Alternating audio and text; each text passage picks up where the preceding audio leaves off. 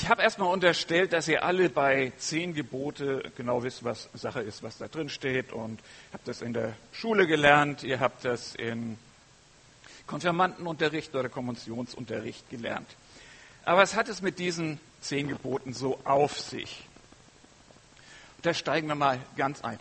Der Micha hatte eben gerade gesagt, das Lied wäre uralt.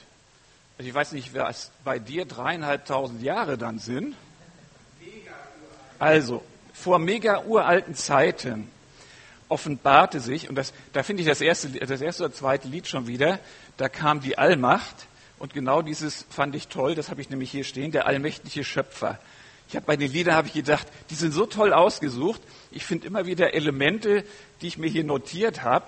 Wir könnten ein Rätsel machen, ob ihr dieselben Elemente auch wiederfindet. Wenn ihr noch wisst, was ihr gesungen habt. Ja, also der allmächtige Schöpfer. Ähm, der hat auf dem Gottesberg, den Berg Sinai oder Horeb, das sind so verschiedene Namen, hat er sich offenbart dem Volk Israel, seinem auserwählten Volk. Und das hat er also mit viel, wir hätten fast gesagt Primborium, aber das ist kein Primborium gewesen, das war einfach seine, seine Macht, mit der er sich gezeigt hat. Und das Volk ist erschrocken, wie groß Gott ist. Und Gott hat sich dann auch dahingehend offenbart, dass er mit seinem eigenen Finger auf steinerne Tafeln, ich weiß nicht wie groß oder wie dick die waren, sie waren zumindest transportabel für einen 80-jährigen Mose, dass der auch noch einen Berg wieder runtersteigen kann. Also manchmal sind die Geschichten da, die man da so liest, also schon etwas äh, skurril. Mir vorstelle, ich als mit 60 bin ja schon ein bisschen schwach und jetzt bin ich 80 und habe noch zwei steinerne Tafeln unter den Armen und muss dann auch noch einen Berg runterkrabbeln. Also Hochachtung. Ähm, vielleicht. Aber was, wo es mir darauf ankommt, war eigentlich, Gott selbst hat mit seinem Finger, wahrscheinlich auch so rum oder wie auch immer, mit seinem Finger diese zehn Worte auf die Tafeln geschrieben. Und wenn das so ausdrücklich in der Bibel formuliert ist, dann hat das was Besonderes auf sich. Und das ähm, finde ich so toll, dass Gott selbst schreibt. Da ist er nicht nur ein, sagt, sagt das mal weiter und sowas, sondern er schreibt es selber auf. Und das finde ich also erstmal so ganz großartig, was Gott gemacht hat. Für sein Volk erstmal. Und irgendwann gilt es auch uns. Jetzt könnte ich ja mal, ähm, oder jetzt würde ich gerne mal wissen, so, so wird es lauter, wenn ich das mir so vor die Nase halte. Na gut. Ähm, jetzt würde ich mal gerne fragen, was ihr so für Empfindungen habt, wenn von zehn Geboten die Rede ist. Es gibt in der Bibel zwei Sätze von vielen, die sagen, ich freue mich über dein Gesetz und trage es in meinem Herzen. Wäre das so die spontane Reaktion, wenn er von zehn Geboten hört bei euch? Ich sehe kein Nicken. Oder die Weisungen des Herrn sind zuverlässig, sie erfreuen das Herz. Also, ich nehme an, wir dürfen heute Nachhilfestunde dahingehend machen, dass es wirklich so ist. Weil ich habe das auch in meinem Umfeld so gehört, wenn man dann so Schulkameraden hat oder sowas, hat gesagt, zehn Gebote oder du bist Christ. Ach, zehn Gebote, oh, schrecklich, da wirst du ja total eingeschränkt. Sag ich, was ist das für eine Haltung, total eingeschränkt zu werden? Ähm, das ist gar nicht der Fall. Und ich möchte euch deswegen mal vorstellen, ähm, wie man die zehn Gebote verstehen kann. kann. Eine Art. Es gibt viele, bei der Bibel immer viele Arten, wie man was erklären kann. Ich habe eine Art heute ähm, genommen, die ich vom Professor Dr. Julius Steinberg aus unserer Theologischen Hochschule in Eversbach übernommen habe. Diese Darstellung, aber wie gesagt, das ist nur eine und ist sicherlich nicht umfassend, aber ich finde, sie zeigt, wie freundlich der Herr ist und wie die Gebote Gottes zuverlässig sind und das Herz erfreuen können.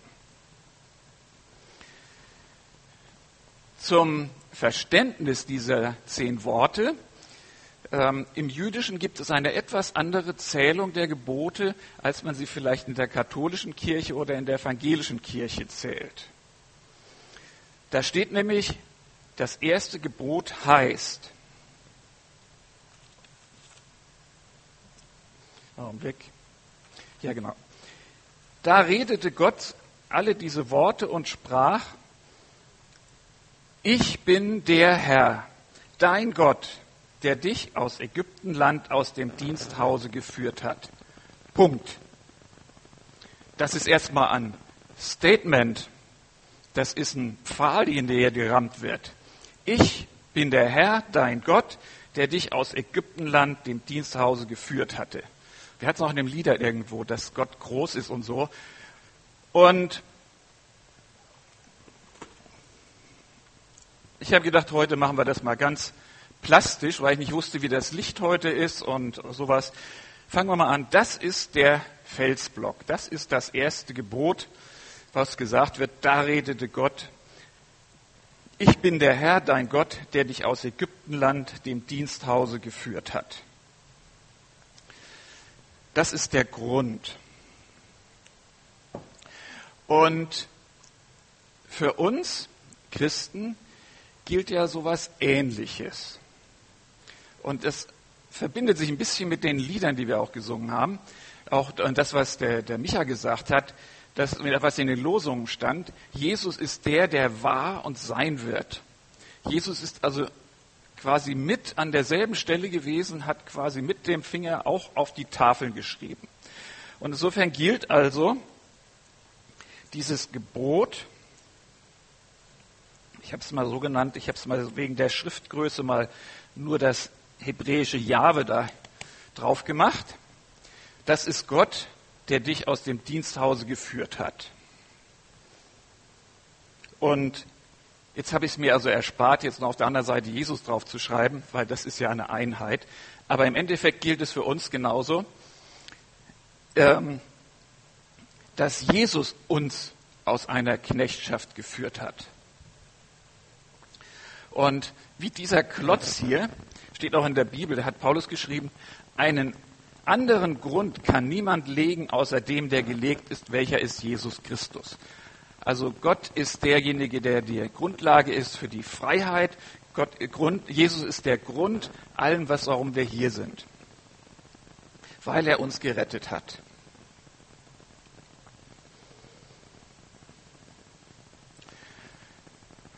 Genau. Nochmal zu dem Hintergrund, wo wir herkamen, eben vor dreieinhalbtausend Jahren, diesen mega uralten Zeit. Diese zehn Gebote oder zehn Worte, wie ich sie lieber mag, zehn Worte steht nämlich auch ähm, eigentlich da ähm, und heißt auch Dekalog, ist das Griechische, heißt zehn Wort. Diese zehn Worte sind der Grundstein des sogenannten Bundesbuches. Das ist nachher so ein, so ein dickes Buch, das dritte Buch Mose. Da sind jede Menge Ausführungen drin. Und die Juden halten auch noch heutzutage 614, 614 Gebote und Verbote ein, oder sie versuchen es zumindest. Ähm, also da steht eine Menge. Aber ich würde mal sagen, das ist das Grundgesetz, die zehn Gebote, die zehn Worte, und das andere sind Ausführungsbestimmungen. Wenn wir das bei diesem Denkansatz lassen können, dann gilt dieses Grundgesetz auch für uns. Das Faszinierende an diesem Grundgesetz ist, dass es, äh, oder diese, auch das gesamte Bundesbuch, ist eigentlich eine Demokratie, die beschrieben wird. Äh, ich weiß ja nicht, wer, wer von euch Jurist ist. Der kennt sich aus mit Strafgesetzbüchern, Sozialgesetzbüchern, was weiß ich noch fürs Gesetzbücher das gibt. Die sind ja manchmal sehr schwer verständlich. Bei dem mosaischen Gesetzbuch ist es auch nicht ganz einfach. Da kommen dann auch noch Opfervorschriften dazu und was weiß ich nicht alles. Aber eine Grundlinie ist da drin. Die Grundlinie heißt, es gibt keinen Grundbesitz, den du dir anraffst, so was der ähm, Micha vorhin sagt in einem von diesen Geboten hier. Sammle so viel ein, was du kriegen kannst. Hau die anderen übers Ohr. Das ist das, was Gott schon mal auf keinen Fall möchte. Großgrundbesitz gibt's nicht. Das Priestertum ist ein Dienertum. Die Leviten, die ähm, dazu bestimmt sind, am Tempel zu dienen, sind Diener und denen wird in ihrem gelobten Land kein Grundbesitz zugewiesen. Die müssen von den Spenden von ihren Stammesbrüdern leben. Also die Priester sind nicht irgendwas Erhabenes und sonst wie, sondern das sind Diener. Und sogar das Königtum ist beschrieben, zwar als Option, aber selbst für den Fall, dass das Volk Israel einen König haben wollte, hat Gott schon damals geschrieben, hat gesagt, also Freunde, wenn ihr euch tatsächlich einen König aussucht, erstens, es muss einer von euch sein, ein Bruder. Kann nicht irgendein anderer gewählt sein, von außen, was weiß ich. Ähm, zweitens, ich fand das faszinierend, dieser König soll so weise sein, dass er sich das fünfte Buch Mose als Abschrift auf seinen Nachttisch legt und immer regelmäßig drin studiert, was ich, der Herr, ihm zu sagen habe. Und der König soll sich keine übermäßigen Frauen, Pferde, Macht und sonst was aneignen. Die Beschreibung der Könige in Israel zeigt natürlich das, den Missbrauch dieses Status. Und das ist auch dann irgendwann so ein Weg ins Unglück. Das haben wir gesagt. Die Grundidee ist aber, kein Mensch herrsche über den anderen. Das ist die totale Grundlinie in diesem Gesetz, in diesen Geboten. Kein Mensch herrsche über den anderen, egal welcher Kaste er angehört oder sowas. Und wie gesagt, am Anfang steht die Freiheit. Wir hatten auch von Freiheit gesungen. Die Herrschaft Christus ist Freiheit. Habt ihr gehabt in der einen Strophe gehabt. Da habe ich gedacht, das ist genau das. Wenn Jesus herrscht, dann ist für uns Freiheit angesagt, weil Jesus uns garantiert nicht knechten wird, nicht ausnehmen wird, nicht uns mit übermäßigen Steuern überladen wird oder was auch immer, sondern dann stimmt es, Jesus ist der Herrscher, der uns die Freiheit gibt im Leben miteinander. Noch was zur Erklärung, wie ich jetzt gleich hinkomme, während der Darstellung. Im Hebräischen, in den Büchern, findet man oft Texte, die wie, Donner hat mal gesagt, wie Zwiebelschalen, um einen Kern angeordnet sind. Das heißt, das Wichtigste steht in der Mitte und dann stehen vorneweg und hinterweg ein Text und dann nochmal vorneweg und vorder, hinterer weg und nochmal vorder und weiter. So wie Schalen kann man dann quasi von außen nach innen in die Mitte kommen. Und ich mache es jetzt mal genau umgekehrt. Ich gehe jetzt mal heute von der Mitte aus und lege dann die Schalen drumherum. Jetzt wäre die Frage, was ist die Mitte bei diesen zehn Worten? Eins haben wir schon abgezogen, das heißt, es ist der Grundstein. Und jetzt haben wir neun übrig. Und das macht das Ganze viel spannender. Jetzt kann ich nämlich einen Pfeiler in die Mitte setzen. So. Das ist die Mitte. Wir hatten hier sein Papier hingelegt. Hier ist ja schrecklich. Das ist die Mitte. Was meint ihr, was die Mitte von diesen neun übrigen Geboten ist?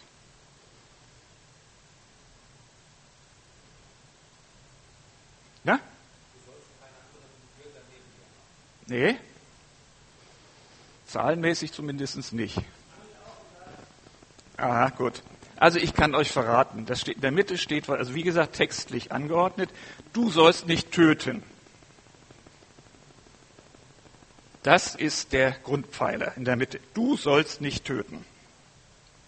Und kurz davor steht eine Verheißung, die, ist, die ordnen wir eigentlich immer dem Gebot davor zu, aber ich finde das spannend, die könnte man diesem, du sollst nicht töten, vorordnen, also sozusagen als Vorwort setzen. Da heißt es nämlich, damit du lange lebst in dem Land, das der Herr, dein Gott, dir, leben, dir geben wird.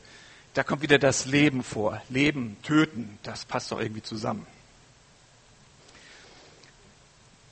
Leben, das ist eigentlich das Stichwort in dieser Mitte. Und ich sage euch warum. Dir, dir, mir wird gesagt, du sollst nicht töten. Also, mir wird gesagt, bring den Peter nicht um. Ja, findest du gut, wa? Also schon mal, fällt dir schon mal ein Stein vom Herzen. Aber mir fällt der gleiche Stein vom Herzen, weil dem Peter gesagt wird, bring den Reinhard nicht um. Egal, was er heute sagt. Ja, ja, ja, also übertragen, also wenn das, jeder, wenn das jetzt für jeden wechselseitig gilt, kann ich ganz global sagen, Ihr sollt leben. Das ist der Mittelpfeiler.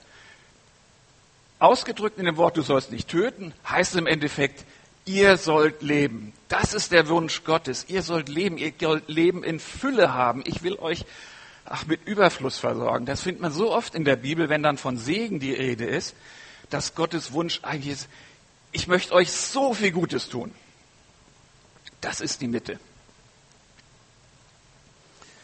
Und weil das so, mir so wichtig war, habe ich noch mal ins Neue Testament geguckt, was Jesus dazu sagt. Jetzt wird die Ausführung ein bisschen länger.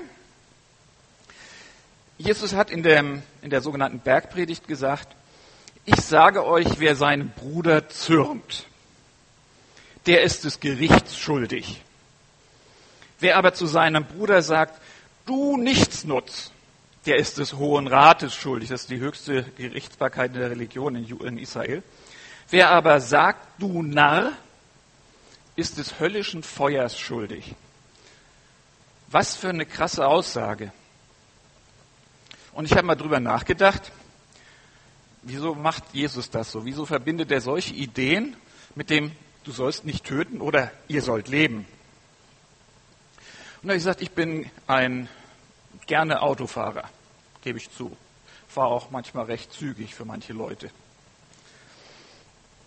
Aber ich denke mal so, Straßenverkehr ist so eine Sache, wo fast jeder von euch mitreden kann. Und ich greife mal so eine klassische Situation aus, wenn man zügig auf der linken Spur fährt und plötzlich kommt dann so mit 80 oder 82 ein dicker LKW von rechts auf meine Spur und bringt mich erstmal dazu, dass ich jetzt mal fürchterlich die Bremsanlage meines Autos ausprobieren muss. Was wäre so bei euch so klassisch die Reaktion, wenn ihr euch das so vorstellt? Ihr seid da so 140, vielleicht 150, was die Straße zulässt der Verkehr zulässt und jetzt fährt da so ein LKW ziemlich dicht vor euch, vor die Schnauze und ihr müsst voll in die Eisen steigen. Was wäre so die klassische, ehrliche Reaktion bei euch? Klasse, du greifst mir schon was vor. Hast meine Predigt schon gelesen? Hm? Ah, er ist schon dann bei dem A-Punkt, Punkt, genau. Ah, das ist, das ist jetzt die andere Seite, genau, ja, ja.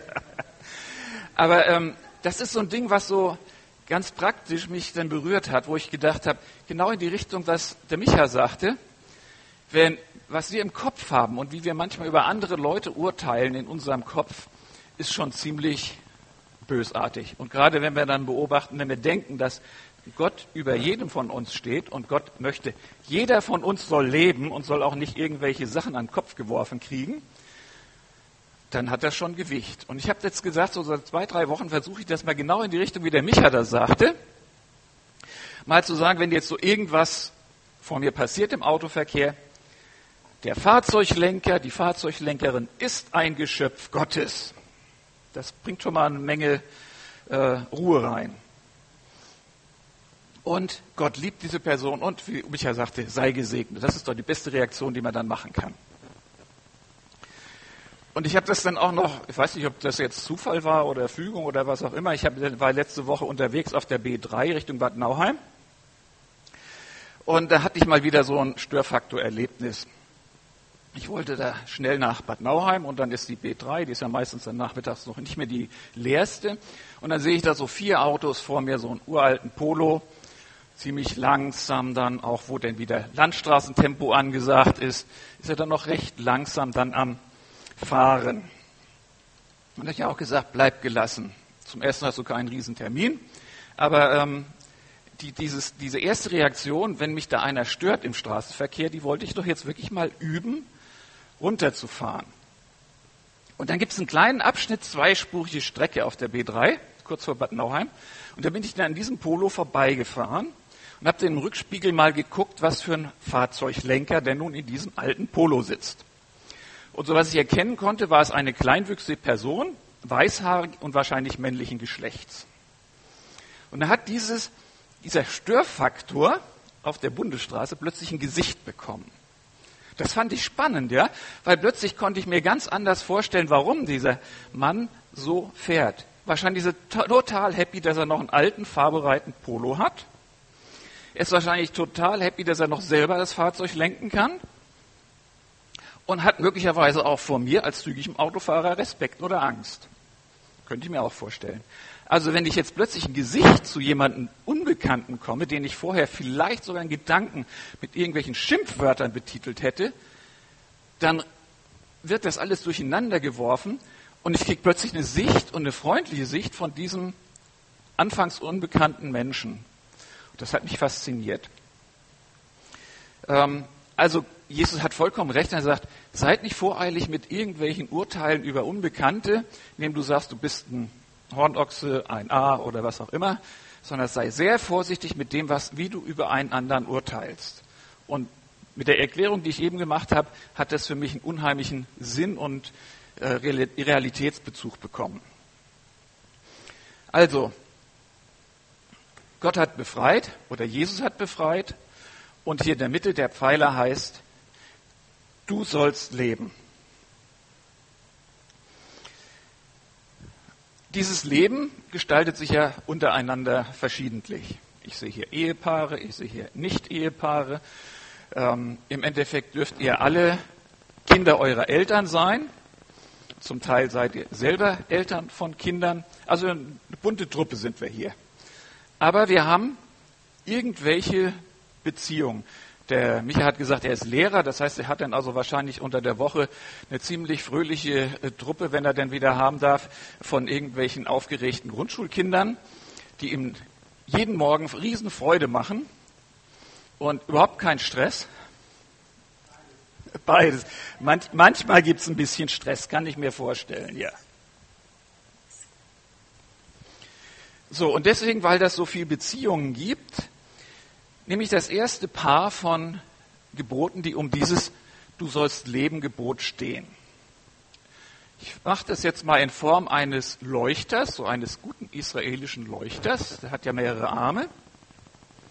Wir machen jetzt den engsten, den Leuchter, der am nächsten an dem Du sollst leben steht.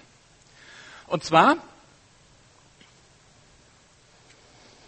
heißt es da, du sollst deine Eltern ehren oder ehre Vater und Mutter. Und da,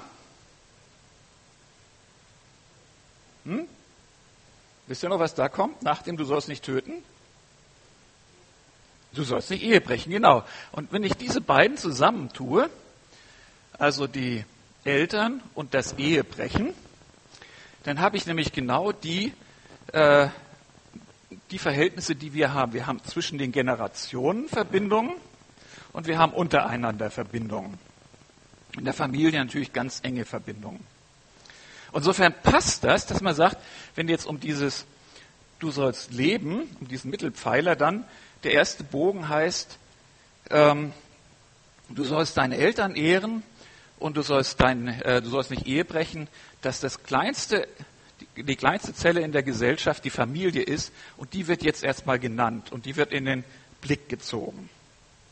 Also wie gesagt, das ist jetzt kein Dogma oder sowas, dass man das so machen muss, aber ich finde es eine unheimlich spannende Art, äh, die zehn Gebote zu, zu lesen, indem man sie dann in Pärchen zusammenpackt, weil die Paare nämlich zusammenpassen.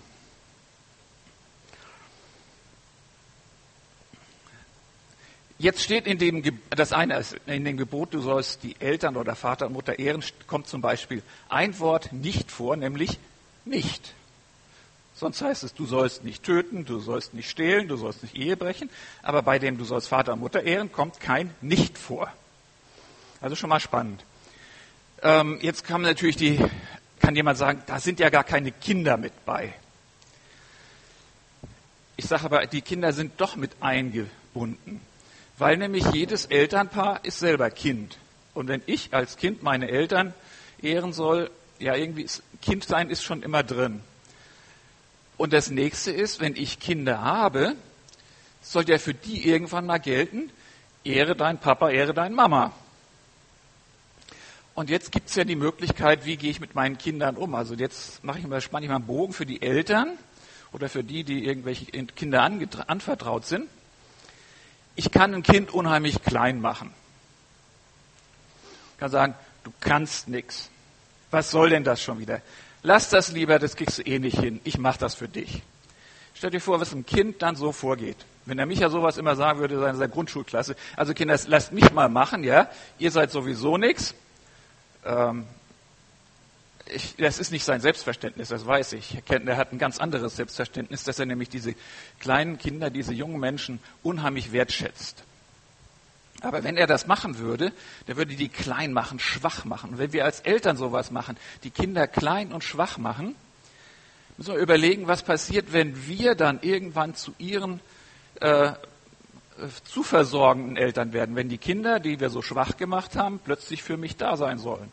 Die werden doch dann sagen, naja, Papa, Mama, jetzt habt ihr die ganze Zeit lang Lebens gemacht mit mir. Ich kann doch sowieso nichts, also kann ich auch nicht für euch da sein. Also das war jetzt hart gedacht. Oder wenn jemand äh, als Elternteil sein Kind missbraucht, das ist also ganz schrecklich, da wage ich gar nicht mehr vorzustellen, wie ein erwachsenes Kind dann zu seinen Eltern stehen wird. Oder aber ich baue mein Kind auf, sag, du bist ein tolles Kind, du kannst was. Und selbst wenn du was nicht kannst, ich kann auch nicht alles. Wir kriegen das zusammen hin. So ein Kind wird doch später von seinen Eltern berichten, ich habe einen ganz tollen Papa, mit dem habe ich Boote gebaut, mit dem habe ich, was weiß ich, gemacht, ähm, gebastelt oder äh, Unternehmungen gemacht, bin durch die Berge geradelt oder was auch immer. Ich habe einen ganz tollen Papa, ich habe eine ganz tolle Mama. Und wenn die mal irgendwann nicht mehr so kräftig sind, dann bin ich für sie da. Und zwar gerne.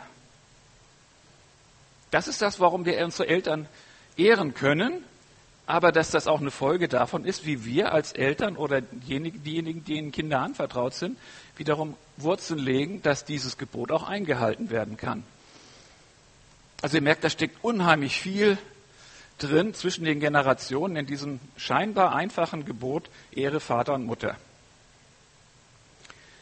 Gucken wir mal zwischen den Menschen, also in dem Fall ist die Ehefrau jetzt genannt, das ist das Klassische für die Familie.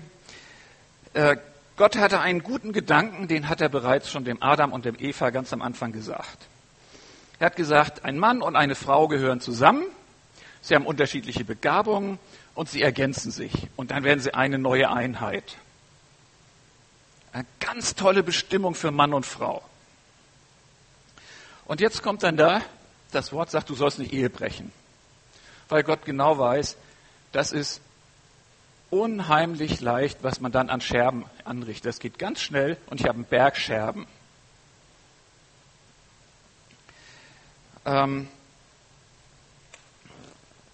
bei, bei, David, der König David, der hat ja auch mal sowas gemacht, der war ja so ganz trickreich, um da an eine Frau zu kommen, die noch verheiratet war mit seinem Feldwebel. Dann hat er seinen Feldwebel in Krieg geschickt und hat gesagt, du kämpfst mal gleich an vorderster Stelle.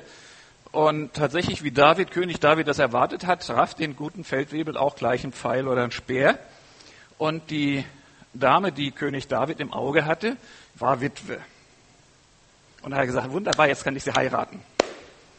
Clever gemacht, aber mit dem Ansatz, ich möchte die Frau da haben. Ich möchte, ich dringe sozusagen in die Ehe von dem Uriah und der Bathseba ein. Und wenn man überlegt, was für, was für schreckliche Folgen das hat, da muss ein Mann sterben, gezielt, fast vorsätzlich, wird der dann umgebracht, das Gegenteil wieder von der Mitte, nur damit der König David an die hübsche Bathseba rankam. Und da hat Gott gesagt, äh, äh, äh, das ist nicht. Und die beiden mussten in der Folge auch erleben, dass ihr erstes Kind verstarb als Gericht für diese Untat. Also Gott sieht dem nicht einfach zu, sondern er sagt, das ist nicht gut, was ihr da treibt. Meine Bestimmung ist, ihr seid eine Einheit, haltet zusammen, durch Höhen und Tiefen. Das ist meine Bestimmung. Und dann habt ihr auch was davon, da habt ihr einen ewigen Schatz. Jetzt haben wir aber gelernt, dass es gar nicht so einfach ist. Oder wenn wir in unser eigenes Leben gucken, bin ich vielleicht mal ungerecht zu meinen Kindern oder ungeduldig zu meinen Eltern. Kann immer mal passieren habe ich vielleicht denn doch mal ein unrechtes Wort zu meiner Frau oder zu meinem Mann? Hm. Also es gibt Fehltritte. Die müssen ja nicht gleich in einem Ehebruch ernähren. Schön. Zwei, es ist schön, euch zu sehen. Ähm, und da habe ich gesagt, das ist unser Vorteil, den wir haben. Ich zeige es euch mal so. Nämlich an dieser Stelle, wo dieser Bogen auf diesem Pfeiler sitzt, da gibt es einen Kreuzungspunkt. Und da habe ich jetzt dieses Kreuz davor gesetzt und habe gesagt, wir haben dieses Kreuz oder jenes oder dieses Sinnbild des Kreuzes sagt, wir haben einen Herrn, der uns vergibt. Das heißt, es sind Fehltritte nicht ausgeschlossen in unserem Leben. Da ist Gott ganz realistisch. Aber er hat uns den Weg gemacht, ja, die Freiheit, diese Dinge auch wieder abzugeben. Und das finde ich ist ganz toll. Das ist ein Riesenvorteil gegenüber dem Volk Israel in der Wüste damals, die sich an ihre 614 Gebote dann noch halten mussten und dann jährlich ein Opfer bringen und so weiter. wir dürfen zu Christus kommen und sagen, vergib uns, wir haben uns fehlverhalten. So, ihr werdet jetzt wahrscheinlich ahnen, dass jetzt noch mal ein Bogen kommt.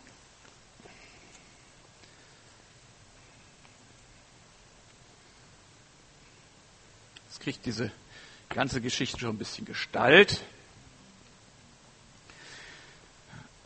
Und zwar der, besteht der Bogen aus den Gesetzen, heilige den Feiertag, den Sabbat, und du sollst nicht stehlen. Hm, hm, hm.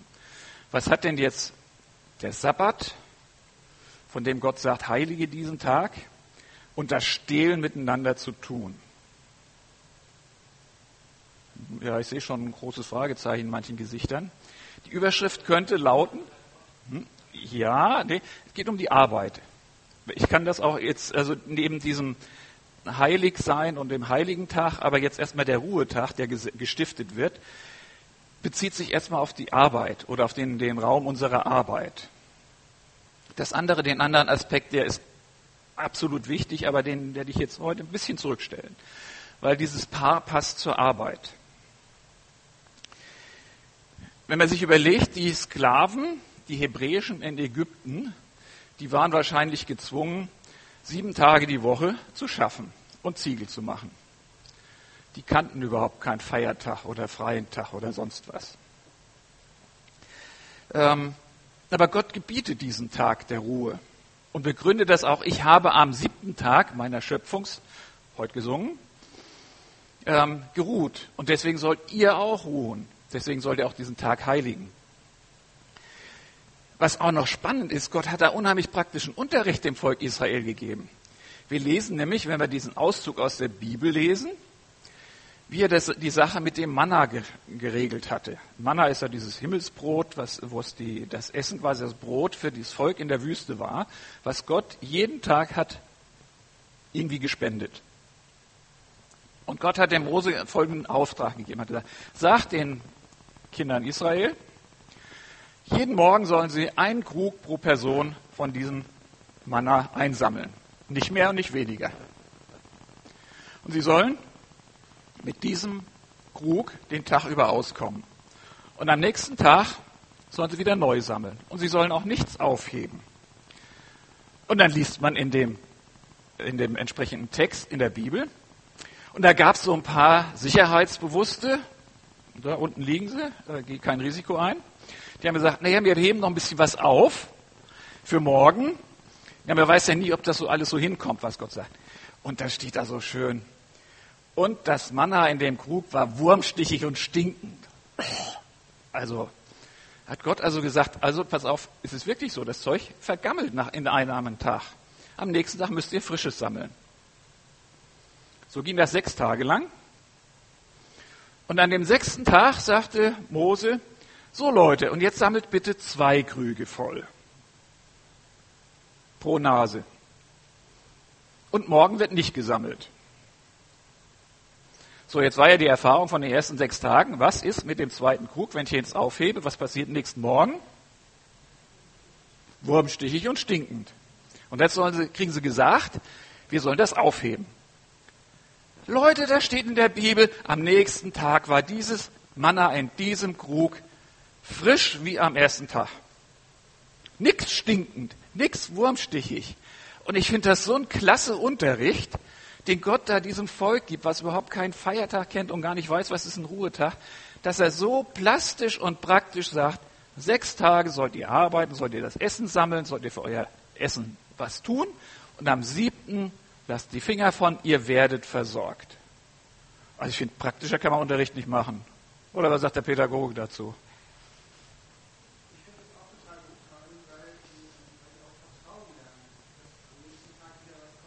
Mhm. Ja, also da äh, diesen Aspekt jetzt, ähm, wie Gott das, das lehrt, sie sechs Tage arbeiten, einen Tag ruhen. So, das andere, was ich sagte, du sollst nicht stehlen. Jetzt sind wir ja auch schon ein Stück bei der Arbeit und bei dem äh, Lohn der Arbeit und sowas. Wir haben was zu tun, wir werden versorgt. Ähm, wenn Gott jetzt sagt, du sollst nicht stehlen, gilt es ja wieder wechselseitig. Ich soll also dem Peter nicht ins Portemonnaie greifen oder sowas oder was auch immer ist und umgekehrt. Mein Portemonnaie wird auch vom Peter geschützt. Ist auch eh nichts drin. Glaubt er nicht? Ja? Na gut.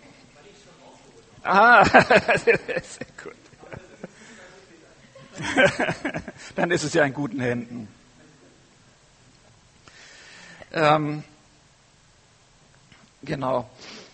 Äh, das heißt also, das Stehlen ist beim, in der Landwirtschaft natürlich eine logische Geschichte. Wenn also ein Landwirt am Ende des Sommers seine Ernte eingefahren hat und vielleicht irgendeine Scheune drin hat, ist dann natürlich klar, das ist der Ertrag meiner Arbeit oder dessen, was Gott hat wachsen lassen. Das ist der Vertrag. Und jetzt sagt Gott, da soll nichts weggenommen werden. Der Landwirt hat sich darum gekümmert, dass das ähm, dass der Boden gepflegt wird, dass es geerntet wird, dass es gedroschen wird und jetzt ist es da. Und jedenfalls kann er es euch verkaufen, aber ihr klaut ihm nichts aus seiner Scheune. Ist irgendwie nachvollziehbar. Das gilt natürlich jetzt für jeden anderen Wert wie Geld oder Sachen oder sowas, die wir haben. Gott schützt das Eigentum jedes Einzelnen. Die andere Seite wieder, wir haben auch keinen Zugriff auf das Eigentum von anderen. Ähm, das geht ja dann noch ein Stück weiter. Ich weiß nicht, wer von euch Arbeitgeber ist. Da kann ich natürlich mir überlegen, äh, wie wenig Lohn gebe ich denn nun meinem Mitarbeiter oder was ist ein fairer Lohn? Äh, was gibt es an Zulagen oder sonst irgendwie? Da ist ein Spielraum da. Und wenn ich sage, also Mindestlohn ist ja sowieso schon eine äh, eine Riesenherausforderung für jeden Arbeitgeber, bleiben wir noch ein bisschen drunter, dann enthalte ich sozusagen dem Arbeitnehmer den gerechten Lohn vor. Das ist natürlich in diesem Gebot auch mit enthalten. Das heißt, wenn wir die Macht haben, zum Beispiel über das Gehalt eines anderen zu verfügen, dann sollen wir da auch fair sein und im Blick auf das, was machbar ist, aber auch das, was der andere braucht. Nicht im Sinne von Kommunismus. Und dann kommt auch wieder der Großgrundbesitz dazu. Wir sollen nicht Länder einnehmen, die uns nicht gehören oder die Leute verschulden den Bauern und dann sagen, ja, dafür gibst du, kriegst du mir mein, äh, dein Feld und dann darfst du für mich arbeiten für einen Hungerlohn. Das sind alles Diebstähle auf indirekte Art und Weise und da hat Gott was gegen.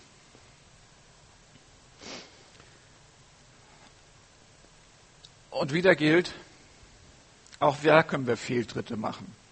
Weiß nicht, ob schon mal irgendjemand was geklaut hat oder so. Wahrscheinlich sind wir das alle nicht. Ähm, aber was wir am Sonntag vielleicht schon mal unbedacht gemacht haben, auch hier gilt wieder, für unsere Fehltritte haben wir das Symbol der Freiheit, das Kreuz. Finde ich faszinierend. Es kommt noch eine Schale. Wir haben ja neun, wir sind jetzt gerade bei vier. Na, fünf haben wir jetzt. Jetzt kommt noch ein Pärchen, genau. Hm? Jetzt muss ich doch die Nagel treffen, genau, oder die Schraube. So sollte es doch ungefähr hinkommen. Ja, könnt ihr sehen?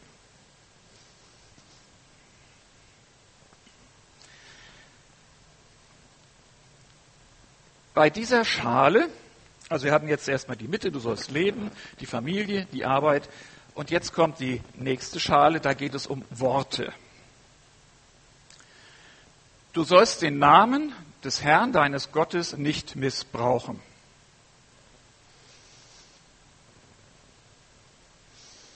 Und du sollst kein falsches Zeugnis reden. Also da ist schon irgendwie erkennbar, da geht es um Worte. Wie, was spreche ich aus? Wie spreche ich aus? Wie gehe ich mit Worten um? Und die Bibel hat da ja auch verschiedene Wörter, äh, Sachen dazu. Zum Beispiel was Gutes. In den Sprüchen steht so ein schönes äh, poetisches Wort. Sprüche. Wie goldene Äpfel auf silbernen Schalen, so sind treffende Worte im richtigen Augenblick. Ich glaube, da kann jeder zustimmen. So wertvoll sind die richtigen Worte. Und der Jakobus hat es mal andersrum gesagt, sagt, gefährlich sind sie aber auch. Ebenso ist es mit der Zunge. Sie ist nur klein und bringt doch gewaltige Dinge fertig. Denkt daran, wie klein die Flamme sein kann, die einen großen Wald in Brand setzt. Wir haben also mit der Zunge schreckliche Macht, wenn wir sie falsch anwenden, also mit unseren Worten. Also das ist da in der, da sieht man, wie lebensnah die Bibel ist. Sagt noch einer, die Bibel ist nicht lebensnah. Ich finde es faszinierend, wie das zusammenpasst. Also den Namen Gottes missbrauchen. Da gibt's zwei klassische ähm, Sachen, wo der Gottesnamen missbraucht wird. Einmal in der Religion des Islam. Da wird auch gerne gesagt, wir machen gerade mal einen heiligen Krieg im Namen Allahs. Je nachdem, wie es gerade passt, wird irgendjemand umgebracht. Das ist klassischer Missbrauch des Namen Allahs. Also das, das will, ist sicherlich in der Form auch nicht im Koran so beschrieben. Und einer der Päpste im Mittelalter, der hat gesagt, im Namen Gottes zieht nach dem Heiligen Land und befreit es von den äh, Muslimen, Mohammedanern oder was auch immer. Der hat dann sozusagen die Kreuzritter darunter geschickt und hat gesagt, im Namen Gottes dürft ihr die da alle umbringen. Und da hat es dann so ein riesiges Blutbad gegeben. Absolut nicht im Sinne Gottes. Und absolut falsch von diesem Papst, wenn er gesagt hat, im Namen Gottes geht er hin und bringt die Leute um. Das war garantiert nicht im Namen Gottes. Der hat garantiert den Namen Gottes missbraucht. Und ich gehe mal von aus, dass dieser Papst dafür auch zu Recht, äh, vor Gericht stehen wird und sich rechtfertigen muss irgendwann mal vor dem ewigen Richter. Ähm, der Missbrauch kennt ihr wahrscheinlich viel eher dann in diese Richtung von wegen ähm, äh, um Himmels Willen oder in drei Teufels Namen, das ist dann die andere Seite, oder Oje, das sind so kleine Worte oder Floskeln, die wir im Kopf haben. Ähm, da könnte es sein, dass wir vielleicht lernen sollten, bewusster mit diesen kleinen Worten umzugehen. Aber ich denke, der große Missbrauch ist dann, wenn wir die, die Namen Gottes missbrauchen, um irgendeine Machtposition auszubauen oder zu, zu rechtfertigen. So mit dem Zeugnis da. Es wird ja landläufig, glaube ich, gesagt, du sollst nicht lügen. Es ist natürlich richtig, man soll nicht lügen. Aber diese Sache mit dem Zeugnis bezieht sich auf die Gerichtsverhandlung im Orient damals. Da hat man im Tor der Stadt saßen dann die Ältesten und die, wie auch immer, Richter. Und wenn irgendein Verfahren anstand, äh, hatte man ja keine Forensik und Beweisaufnahme, Polizei und was weiß immer, was er heute hat, sondern man konnte nur sagen, wir haben Zeugen.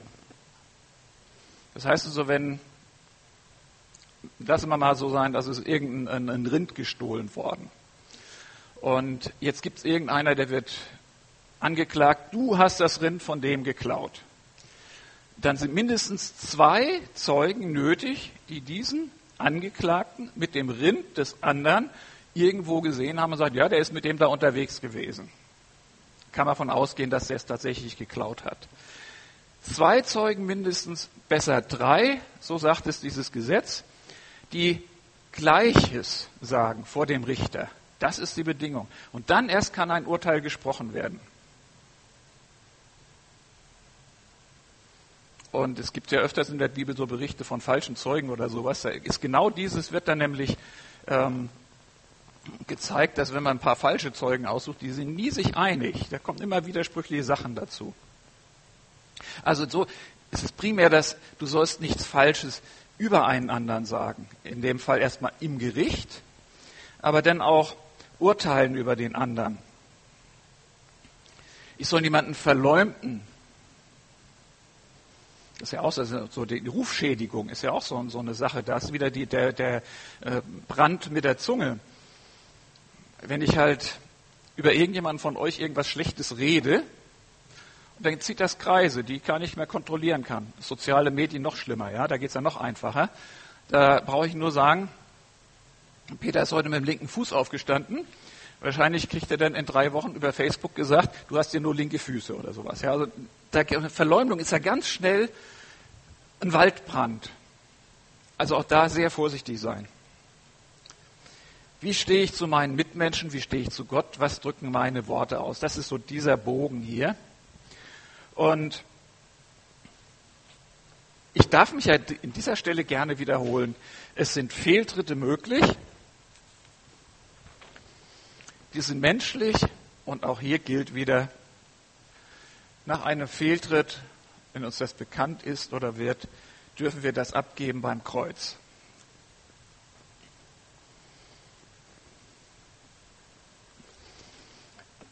So, jetzt kommt die größte Arbeit, die ich gestern hatte. Der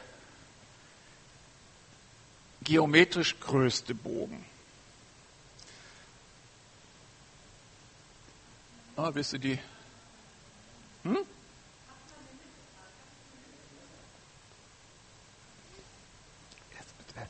Hat jemand gutes Augenmaß? Die äußerste Zwiebelschale. Hätte ich jetzt gesagt, wenn wir jetzt, wie ich am Anfang sagte, von außen nach innen kommen, in der Mitte ist das Wichtige, dass du sollst leben, hätte ich gesagt, so eine äußere Zwiebelschale, die ist ja im Regelfall immer ein bisschen trocken, schon ein bisschen, naja, gruselig. Da müsste jetzt was Leichtes kommen, so eine einführenden Worte, so, so richtig so leichte Kost. Jetzt nur dieses, für dieses Bild, was ich da hatte. Ja, wie gesagt, das ist ja kein Dogma. Aber entgegen der Erwartung, dass jetzt leichte Kost käme, steht an dieser Stelle, du sollst keine anderen Götter neben mir haben. Du sollst kein Bildnis machen, noch irgendein Gleichnis, weder dessen, was oben im Himmel, noch dessen, was unten in der Erde, noch dessen, was in den Wassern oder unterhalb der Erde ist.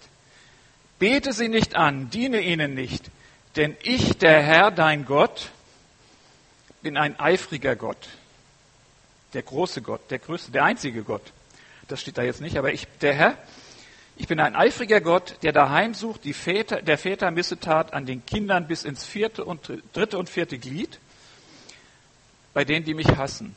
Und jetzt die andere Seite. Und tue Barmherzigkeit an vielen Tausenden, die mich lieben und meine Gebote halten. Also dieses Paket, wenn wir uns danach richten, hat eine große Verheißung.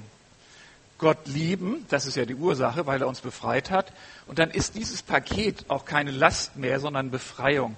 Und dann steht diese Verheißung da, wenn ihr Barmherzigkeit übt, ähm, dann, äh, ich tue Barmherzigkeit, nee, so andersrum, wenn ihr diese Gebote haltet, tue ich Barmherzigkeit an vielen Tausenden. Das heißt, so unser Verhalten hat indirekt irgendwie eine Auswirkung, die wir gar nicht so in der Hand haben, wo Gott drüber steht und sagt, das hat Auswirkungen auf viele Tausende, aber segensvolle, das finde ich toll. Also ihr habt eine Verheißung mitgekriegt heute. So und ganz am Ende, oh, jetzt mein Flämmchen ist so ein bisschen gekippt. Die Flamme am Ende heißt, lass dich nicht gelüsten deines nächsten Hauses. Lass dich nicht gelüsten deines nächsten Weibes noch seines Knechtes, noch seiner Magd, noch seines Ochsen, noch seines Esels, alles dessen, was dein Nächster hat.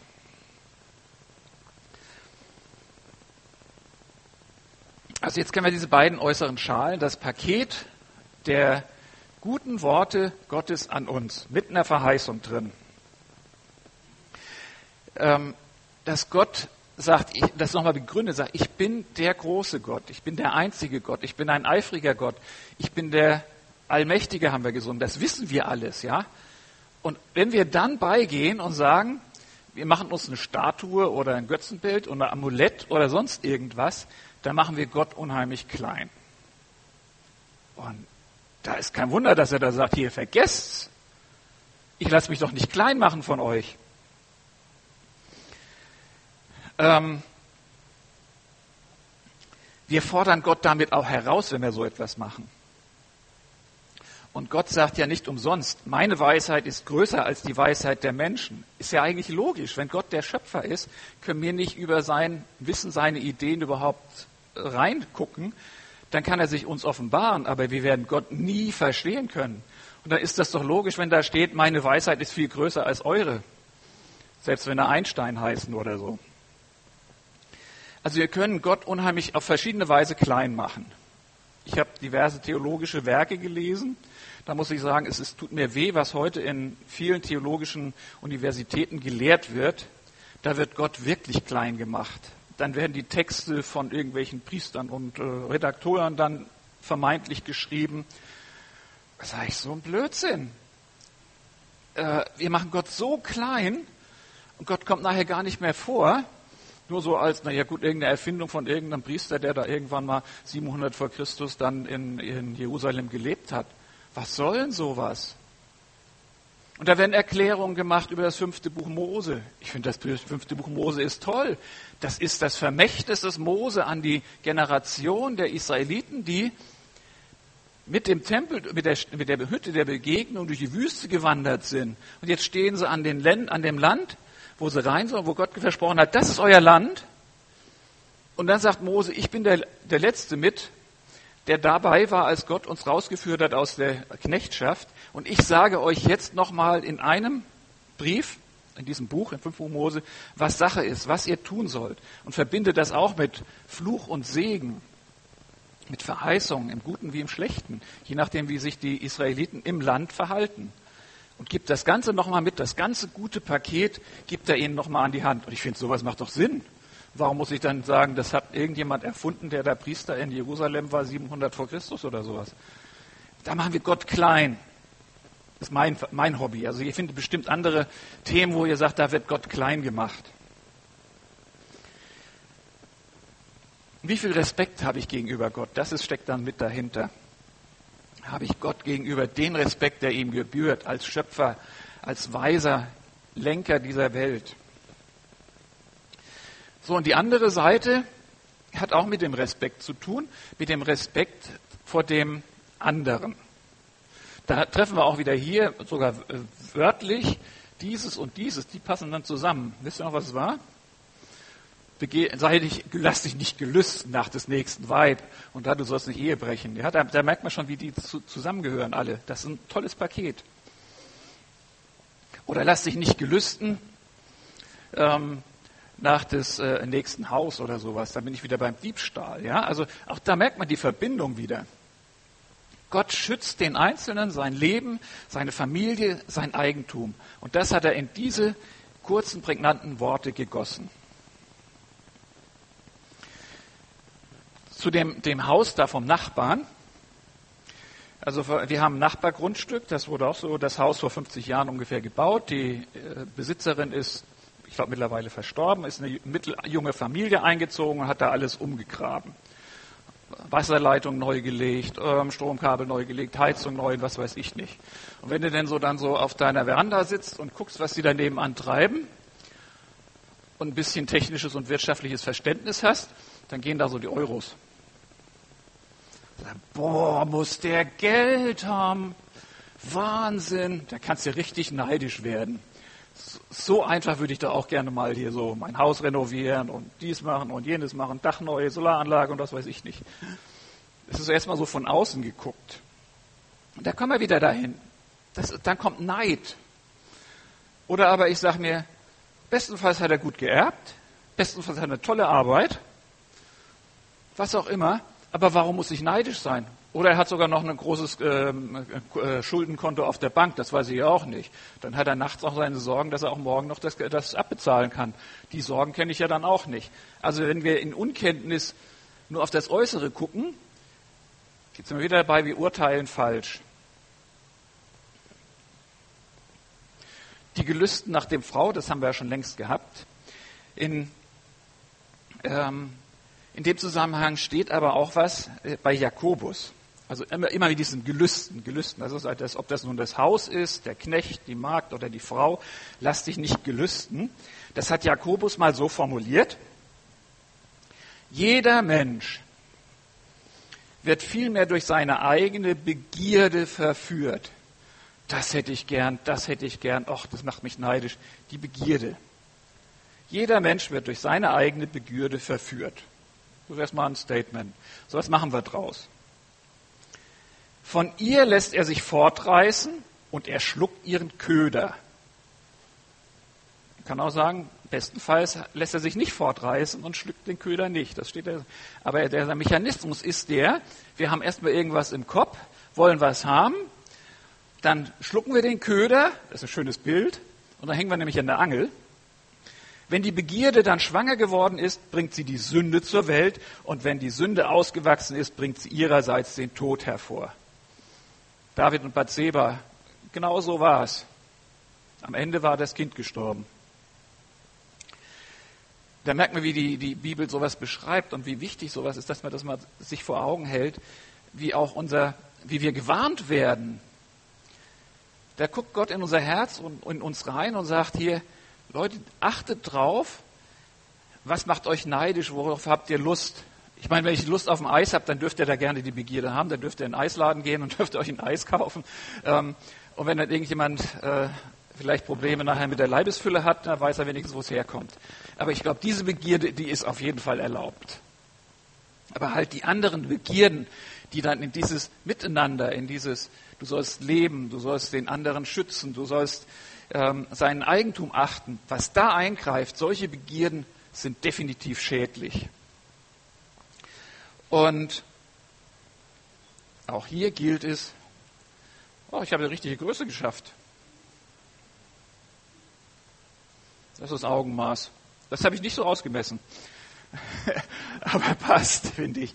Auch da gilt es, wir haben die Vergebung. Und gerade wenn ich sage, die Sünde und Tod, das ist ja das, was uns so, ähm, wofür Jesus gestorben ist, dass er uns eben aus dem Tod rettet, von der Sünde frei macht. Und dann passt das Ganze.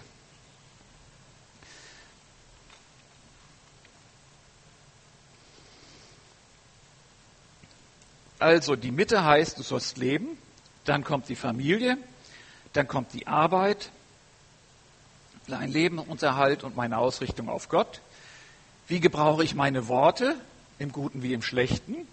Und der äußere Ring, hab Respekt vor Gott und hab Respekt vor den Menschen, schätze den Mitmenschen, achte den Mitmenschen so, wie er ist und mit dem, was er hat und achte Gott. Und deswegen finde ich, sind die zehn Gebote eine tolle Sache, eine weise Sache.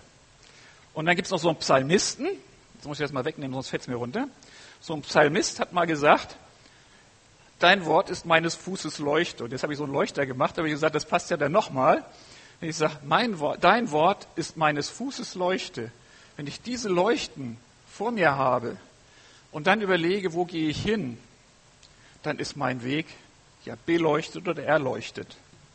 Also so gesehen, in diesem Bild ist Gottes Wort unseres Fußes Leuchte.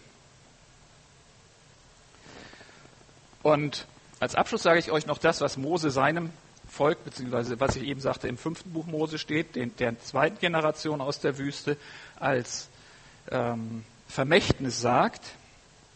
Ich verkündige euch jetzt die Gebote und Rechtsbestimmungen, so wie sie mir der Herr, mein Gott, gegeben hat, für euch, damit ihr sie befolgt in dem Land, das ihr nun in Besitz nehmt.